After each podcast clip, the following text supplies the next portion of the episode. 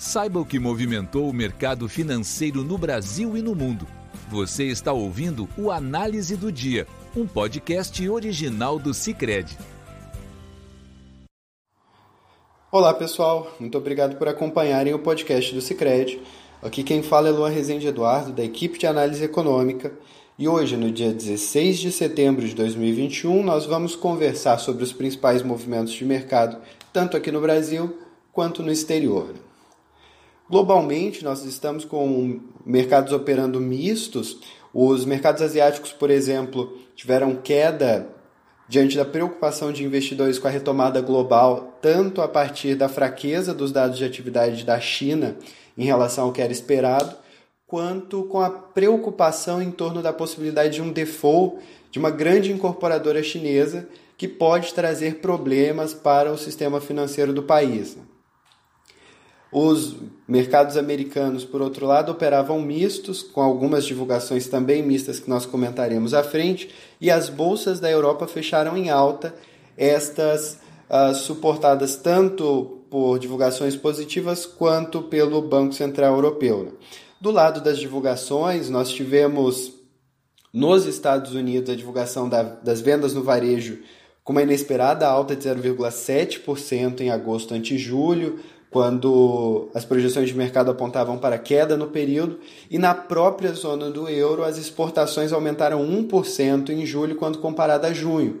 É o primeiro resultado positivo em seis meses e mostra que o comércio exterior do bloco tem ganhado força. Né? Além disso, nós tivemos a presidente do Banco Central Europeu, Christine Lagarde, dizendo que os suportes fiscais e monetários continuam necessários para a recuperação econômica do bloco comum e com isso demonstrando o contínuo suporte da instituição. Né? Isso fez com que na região nós tivéssemos resultados positivos. Em Frankfurt, por exemplo, o índice DAX subia 0,23%. Lá em Paris, o CAC 40 avançava 0,59%. Em Londres, o FTSE 100 subiu 0,16%.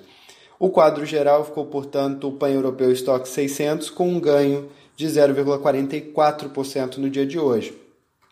Nos Estados Unidos, se por um lado os dados da, na, das vendas no varejo foi bastante positivo, por outro, o mercado de trabalho apresentou um desempenho um pouco pior do que previsto. Nessa semana nós tivemos a divulgação dos pedidos de auxílio-desemprego e estes vieram um pouco mais elevados do que a expectativa de mercado, o que fez com que os movimentos do mercado americano ficassem limitados e mistos. Por exemplo, as bolsas de Nova York, no momento de gravação desse podcast, estão, por um lado, no vermelho, como o Dow Jones, que cai 0,17%, e o S&P 500, que cede 0,16%, mas, por outro lado, no azul, como o Nasdaq, que avança 0,11%, todos resultados bastante modestos. Nos juros, a gente também vê avanços, como no caso dos 10 anos onde os títulos são negociados com retornos de 1,33%, são 3 pontos base acima do dia de ontem, enquanto o dólar ganhava força internacionalmente quando comparado a uma cesta de moedas fortes. Né? O índice DXY subia 0,36% no dia de hoje. Aqui no Brasil, com esse exterior misto que não ajudou nem atrapalhou, a ausência de clareza no rumo em que alguns projetos estão tomando em Brasília acabou puxando o desempenho dos principais ativos brasileiros para baixo. Né? No dia de hoje, em específico, os contínuos impasses em torno da discussão dos precatórios são os principais ruídos políticos que limitam o avanço dos ativos brasileiros. Nessa tarde, a Comissão de Constituição e Justiça da Câmara dos Deputados iniciou o processo de análise de admissibilidade da proposta de emenda à Constituição que faz o parcelamento desses precatórios, né? ou, ou seja, as dívidas judiciais para o ano que vem. Nesse quadro geral, o Ibovespa é o mais penalizado, também com uma queda global de commodities puxando uh, empresas uh, vinculadas a essa, esses ativos na região. O Ibovespa, por exemplo, no momento de gravação desse podcast, cede 1,12%, enquanto a taxa de câmbio brasileiro avança, né? E é cotada a 5,27 reais, dois centavos, quase 3 centavos acima do fechamento de ontem. Nos juros, no entanto, existe uma maior estabilidade. O DI para janeiro de 23, por exemplo, tem um pequeno avanço e é cotado em 8,97% contra 8,95% de ontem, mas o janeiro 25 ficou estável em 10,13% e o janeiro 27 também estável em 10,55%. No campo das divulgações, embora tenha tido um papel secundário e de menor importância nos movimentos de mercado, nós tivemos a divulgação oficial da visão do Ministério da Economia, através da Secretaria de Política Econômica, dos principais indicadores para o ano.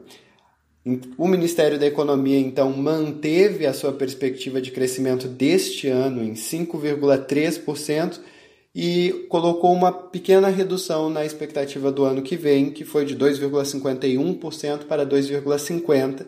Isso apesar das estimativas de crescimento do mercado estarem bastante penalizadas esse ano e no ano que vem. Né? Quanto à Fundação Getúlio Vargas, nós tivemos a divulgação do Índice Geral de Preços 10, que caiu 0,37% em setembro, após um, um avanço expressivo em agosto de 1,18%, então nós tivemos uma pequena deflação. No entanto, o resultado dessa queda foi menor do que o esperado pelo mercado, que previa uma baixa de 0,52%. Então, dado positivo, mas um pouco uh, menos positivo do que o esperado. E com isso, nós encerramos nosso podcast de hoje. Eu agradeço a companhia de vocês e espero encontrá-los novamente amanhã. Até mais. Você ouviu o Análise do Dia, um podcast original do Cicred. Até a próxima!